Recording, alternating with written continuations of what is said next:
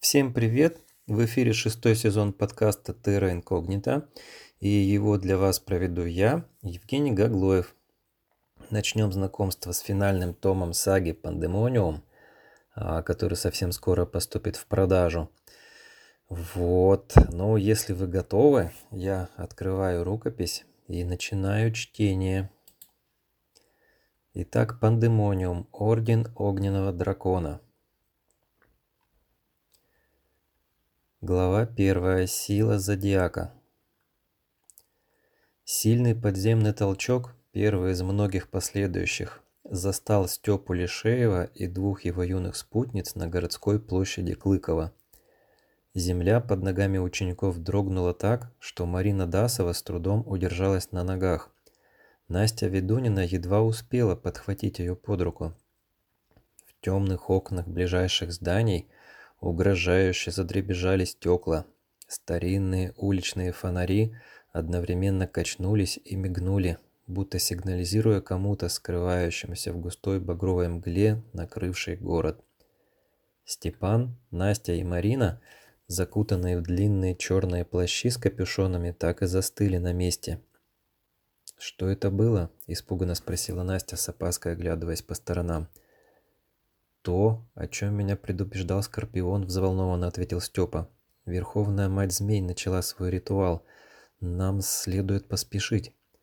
Он убрал в карман пиджака сотовый телефон, который все это время крепко сжимал в руке, и кивком указал на здание городской мэрии, огромным силуэтом темневшее на фоне красного неба. В старинном здании не горел свет, окна светились лишь в часовой башне, Именно туда ребятам и нужно было попасть.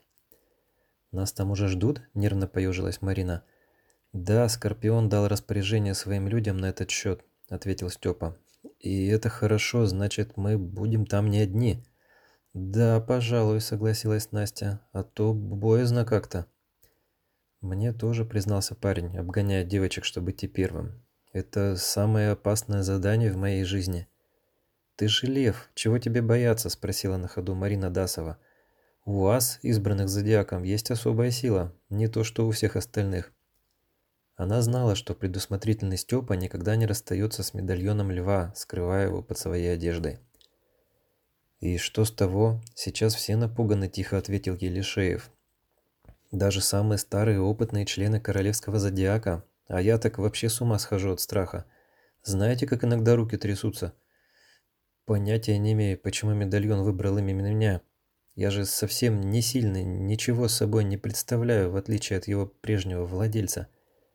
Настя ободряюще сжала его ледяную руку.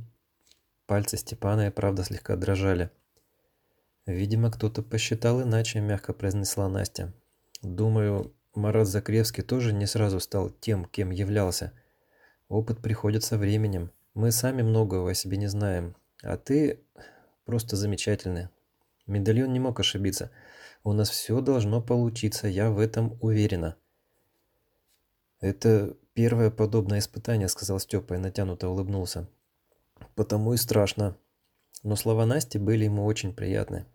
Ведь все уже началось, понимаете? То, из-за чего нас всех отправили в Академию Пандемониум и так долго учили всем этим удивительным вещам. Конечно, понимаем, кивнула Марина. И от этого еще страшнее. Я вот тоже вся в сомнениях. А, а если мы не справимся? Никогда еще от меня не зависело так много. Должны справиться, твердо заявила Настя. А иначе все, нечего будет спасать. Вдали громыхнуло, асфальт под ногами дрогнул, и Степа, Настя и Марина попадали на колени, едва не растянувшись на снегу. Потом все трое снова настороженно замерли, прислушиваясь, но подземный толчок не повторился. Они торопливо вскочили на ноги и, стряхивая с одежды налипший снег, ринулись к мэрии. Ребята поднялись по широким каменным ступеням, покрытым коркой льда, и Степа потянул на себя ручку массивной тяжелой двери. В полумраке вестибюля дежурили двое рослых охранников в черном. Их лица были хорошо знакомы ученикам Академии. Иногда эти парни дежурили у ворот пандемониума. По слухам, они были волками-оборотнями, но учащиеся знали о них очень мало. Волки всегда держались обособленно и предпочитали хранить молчание. Вот и сейчас Степан хотел что-то у них спросить, но охранники молча указали ему на лестницу, ведущую наверх. Поднимаясь к часовой башне, Степа, Настя и Марина видели и других охранников. Они стояли на каждом этаже темного здания, вооруженные пистолетами и длинными посеребренными мечами. Несколько минут спустя ученики оказались в большом зале с высокими гранитными колоннами – в дальнем его конце находились стальные двустворчатые двери, ведущие в часовую башню. Сейчас они были распахнуты, и изнутри брежил тусклый желтый свет. До ребят доносился мерный шум гигантского часового механизма, гул больших шестеренок, лязг натянутых цепей и двигающихся вверх-вниз стальных тросов с грузами. У открытых дверей башни стояло сразу шесть широкоплечих фигур в черном. «Почему нам нужно быть именно здесь?» – тихо спросила Марина. «В этой башне». Скорпион сказал, что это самый центр Клыкова и его окрестностей, шепотом ответил Степа. Некая ось, вокруг которой все вращается, а также самая высокая точка города. Выше просто нет, но если только в горах. Здесь выполнить наше задание будет проще всего. Охранники узнали их и расступились, освобождая дорогу. Ребята вошли в часовую башню и начали подниматься по железной винтовой лестнице, вокруг которой работал гигантский шестеренчатый механизм. Они будто оказались в чреве огромного механического будильника. Вскоре Степан, Настя и Марина ступили на квадратную металлическую платформу, в центре которой была начерчена мелом идеально ровная пентаграмма. Вокруг внешнего круга стояло несколько электрических фонарей, тускло освещавших пространство а во внутреннем круге, круге пентаграммы они увидели три меловых, меловых, меловых кольца, образующих ровно треугольник. Это и были предназначены им места.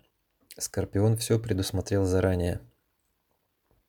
Аккуратно переступив через меловые линии, они встали в эти три круга, шумно выдохнули и взялись за руки. Настя стояла справа от Степана, а Марина слева.